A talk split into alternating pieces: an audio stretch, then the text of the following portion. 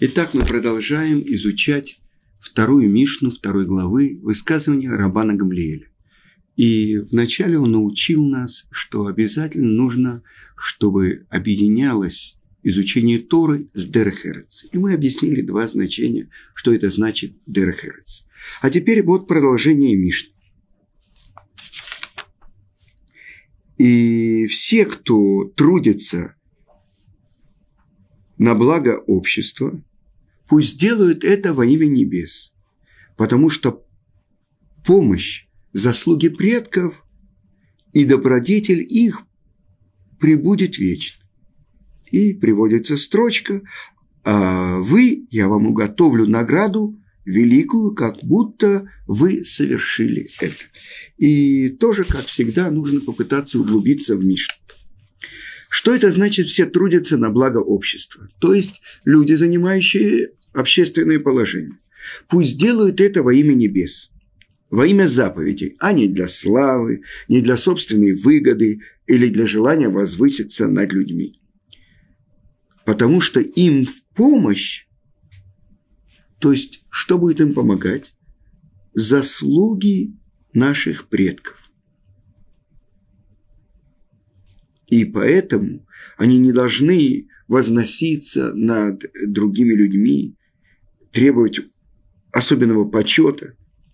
И если вы трудитесь на, на благо общества во имя небес, то о вас говорит Творец. Вам уготовлю награду великую, как будто вы совершили это. Что все зависит как будто от ваших сил и труда. А другие объясняют это по-другому. Общественные деятели да, настолько заняты, что иногда они не могут исполнять заповедь. И об этом говорит Рабан Гамалиэль, чтобы они не беспокоились. Потому что Творец даст им награду, будто они исполнили эту заповедь. Но чтобы они делали все во имя небес. И еще написано так в Иерусалимском Талмуде в трактате Брахот. Занимающийся общественной деятельностью равен тому, кто занимается второй. То есть это продолжение, то есть он исполняет Тору. Что значит общественная деятельность? На благо общества. Например, если он э, э, заставляет даже евреев жертвовать, э, чтобы выкупить пленных, или делать любые другие заповеди, то заслуги предков этого общества будут им в помощь. Ведь даже когда требуется отдать очень большие деньги. Эти добрые дела, которые совершают эти люди, будут оберегать общество от, от бед. А вы, те, кто заставили, побудили общество исполнять заповедь, я вам дам награду, как если бы вы, как будто это вы совершили. Ведь та помощь с неба за то, что э, общество получать за заслуги их праведных предков. Это то, что помогает. И вы понимаете, что если сейчас человек посмотрит на заголовки газет, кто управляет обществом, э, не всегда это самые лучшие люди. Не всегда они выдерживают испытания власти. Не всегда они могут э, занимать свое место достойно. Это известная история, которую привел э, Магид из Дубна. Один человек пришел в синагогу э, накануне субботы, и вот утром в субботу он видит, вызывает одного человека с того края э, синагоги, другого с этого, с третьего. Ничего не понятно. Важные люди сидят в первом ряду, а вызывают откуда-то буквально с прохода и так далее. После этого он подошел к Габаю и говорит, объясни мне, что это такое? Почему это? Почему это? Почему здесь важные такие люди с большими седыми бородами сидят? Никого не вызвали. И тогда Габа ему объяснил, если бы ты жил у нас, ты бы знал, у этого человека обручился сын, у этого э, бармитсва, этот, э, он э, сам жених и так далее. А вот этого важного человека вызывали тогда-то.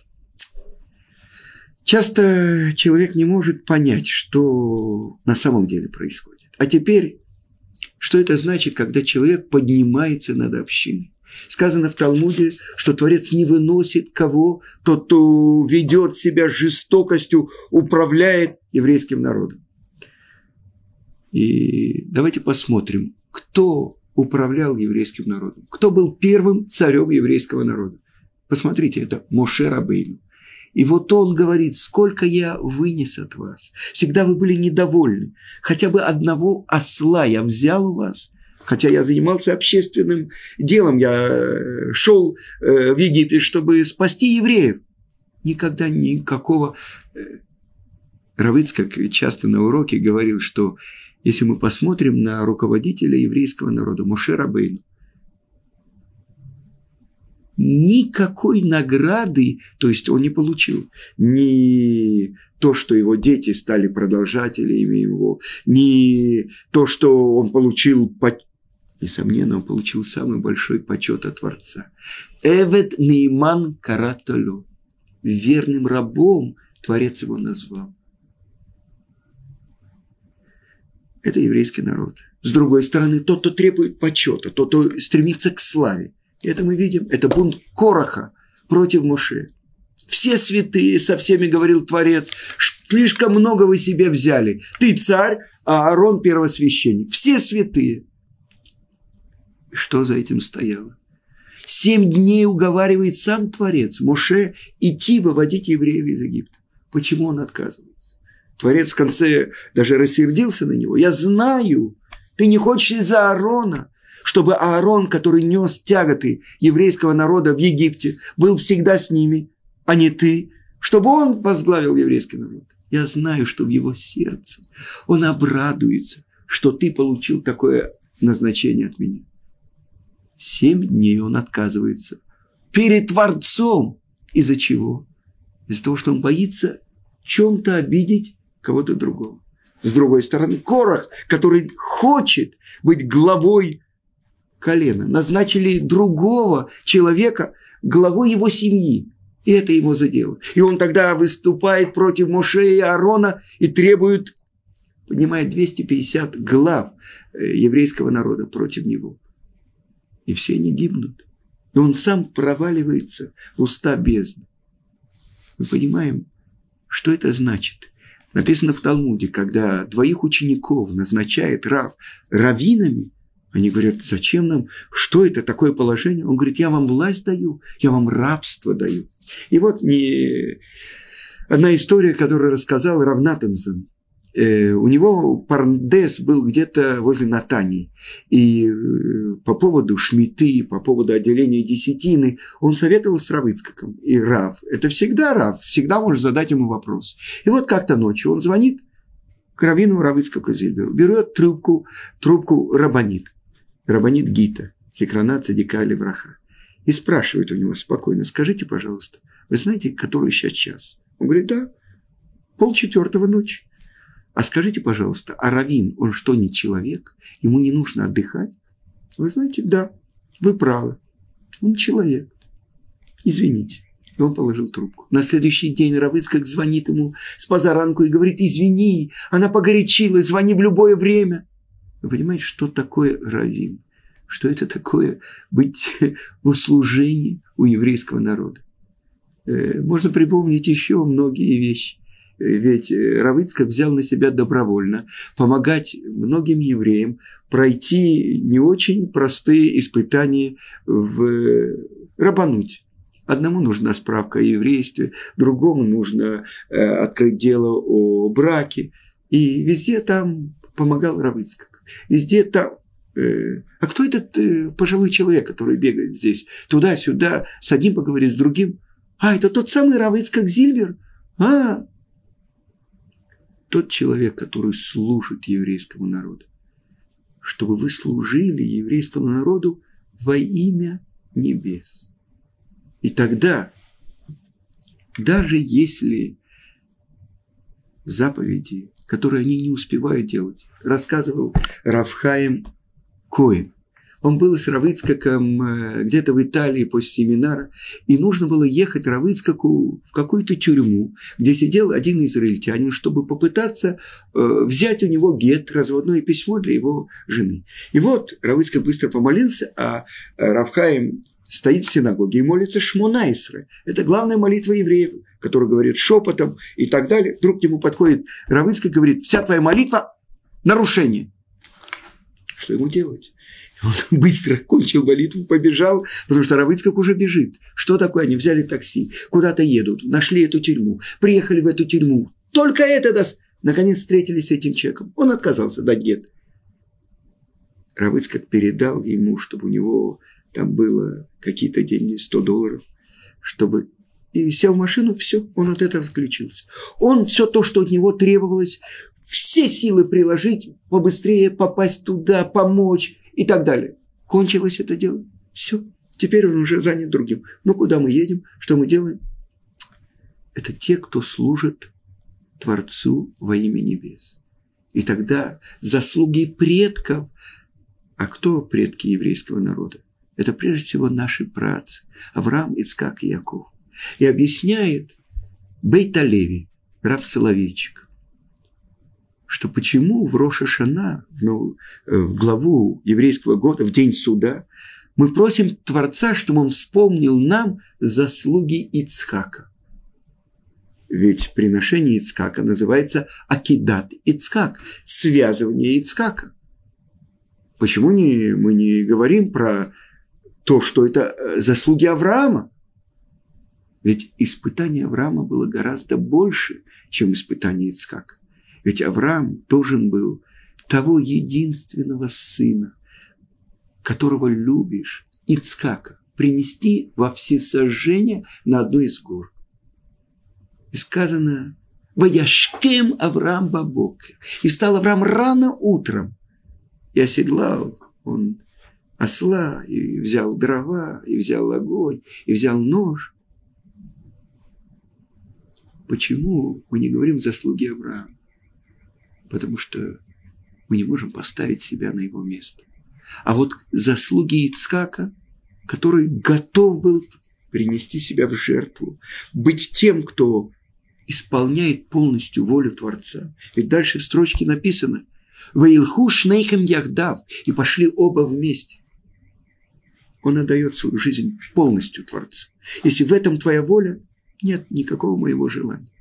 Представьте себе, тот, кто родился у столетнего и девяностолетнего, тот, кто должен был быть самым большим эгоистом, самым большим маменькиным сынком, он полностью свое желание отодвигает перед волей Творца.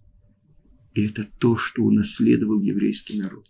Вы помните, как в Торе называется тот нож, который поднимает Авраам для того, чтобы зарезать Ицкака?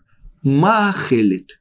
Не сакин, а махелит, корень слова охель. Какая связь? Еда. За заслуги этого ножа есть пропитание у всего еврейского народа на протяжении всего времени. Так вот именно заслуга Ицхака. Сколько на протяжении всей нашей истории евреи жертвовали своей жизнью ради, ради Творца. Известная история. Вы знаете, что Николай I, и Махшмова Зихро, царь всея земли русской, он как раз и ввел это кантоны и вот это страшное наказание на еврейский народ, которое называлось кантонисты, когда маленьких детей хватали, отдавали в кантоны, где их муштровали, учили русскому языку, но главное, хотели оторвать от веры. И вот собралась целая группа еврейских детей. Сколько им было лет? Наверное, до Бармицу. И вот их выстроили перед рекой, и приехал сам царь, и вот объявляет поп, вы должны все пойти, окунуться, и вы становитесь крестьянами. И вот все эти дети пошли. Сколько их было? Десять, двадцать. И они пошли. И вода дошла им до губ дошла до носа, они сделали еще шаги. И не все осветили имя Творца, и они утонули. Но они не отказались от веры своих отцов. И даже этот палач, Николай I, Николай Палкин, как его даже называют э, учебники истории, даже он смутился. Потому что главное, он хотел оторвать евреев от веры отцов. Так вот, это то, что мы видим. Еврейский народ взял от нашего праца Ицкака вот это самопожертвование ради Творца. И так как э, одна еще история вспоминается мне, большие еврейские раввины, это Рав Ицеле из Воложина, сын Равхайма из Воложина, ученика Вильнинского Гаона, тот, кто открыл первую ешиву в Воложине, чтобы молодые люди не ходили по домам, чтобы не зависели от э, людей, которые должны их кормить, а может у них самих нет. Он организовал Ешиву, чтобы в этом месте они ели, и жили, и спали, и учили главное Тору. Так вот, он и Цемах Цедек, э, один из раввинов Любавич, они приехали в Петербург чтобы пытаться встретиться с царем, это было уже, может быть, Александр или Александр, скорее, э, первый или третий, чтобы отменить это страшное установление о кантонистах. И тогда не было ни одной синагоги в Петербурге. Была одна только маленькая синагога тех кантонистов, которые отслужили 25 лет и уже поселились, им разрешено было поселиться в столице, и они сделали свою синагогу. И вот самый святой день, Йом-Кипур, в эту синагогу пришли эти большие раввины. И заключительная молитва этого дня – это молитва Неила. Неила – закрытие, когда закрываются ворота в этот самый святой день в году, в Йом-Кипур. Кипур – искуплений, но называется Йом-Кипурим – искуплений. В день, когда еврейский народ очищается от всех своих грехов, когда скрепляется печатью приговор. В этот день евреи как, э, знаете, пример приводит э, Мидраш Э, курица, которая э, погрузилась в грязь. И вот она идет на солнце, и вот высыхает вся эта грязь. И вдруг она встрепенулась, все ее перышки очистились, и сброшена вся эта грязь. И она опять чистая и белая. И это то, что говорит Мишна от имени Раби Акивы. Ашрейхем Исраэль. Счастлив ты, народ Израиля кто очищает тебя и перед кем вы очищаетесь. А вину Шебашамай, Творец наш, который на небесах. Миква Израиль, очистительный бассейн для всего Израиля. Сам Творец очищает нас. И вот единственный день в году, когда у нас пять молитв. В субботы у нас три молитвы в день. Э, четвертое – это Мусав. Э, в новомесячье, в праздники, а в Йом-Кипур, который называется суббота-суббот. У нас пять молитв. И последняя завершающая молитва, она называется Ниила, перед закрытием ворот. И объясняют наши мудрецы, что весь месяц Илюль, месяц Чувы, месяц раскаяния, и десять грозных дней от Рошашина до Йом-Кипура, все эти сорок дней они как соединяются в этот пик последней молитвы. Нила. И в этот день еврейский народ в полный голос говорит то, что говорят ангелы на небесах. То, что в течение всего года мы говорим только шепотом. Барух Шем Квот Малхусол и Уламбает, что было благословенно слава его царства во веки веков. Потому что в этот день мы как ангелы. Мы в белых одеждах, мы не едим, не пьем, не надеваем кожаную обувь, не умощаемся, запрещена нам супружеская близость. Единственное наше желание – очиститься перед Творцом и приблизиться к Нему. И вот еврейские мудрецы предложили, чтобы один из мудрецов был тем, кто будет вести эту общественную молитву. Но старые кантонисты вдруг возразили. Они сказали, для нас это большой почет, чтобы один из уважаемых раввинов был посланником общины во время этой молитвы, но мы хотим, чтобы молился ее вот этот пожилой кантонист. Раввины удивились. И тогда солдаты сказали, можно мы попросим его, чтобы он поднял свою рубаху, и вы увидели его спину. И он начал немножко отнекиваться, но они его попросили, и он поднял свою рубаху. И мудрецы увидели глубокие рубцы, которые сполосовали всю его спину. И солдаты объяснили, вот это то, что он вынес, чтобы не отказаться от своей веры. И тогда раввины сказали, несомненно, он осветил имя Творца, и именно он должен молиться эту завершающую молитву Наила. И обычно принято, что перед этой молитвой обычно это Рав говорит несколько слов. И вот этот э, старый кантонист, немножко, немножко смущаясь, вышел вперед и сказал, обычно человек просит о трех вещах. О пропитании, о заработке, о здоровье и о своих детях. Мы провели 25 лет на царской службе, и многие из нас уже не могут жениться. Пропитание – это то, что нам посылает наш милостивый государь. Так что заработок у нас есть. Это о детях мы не можем просить, потому что у нас нет. Э, здоровье, то, что Творец нам дал, то дал.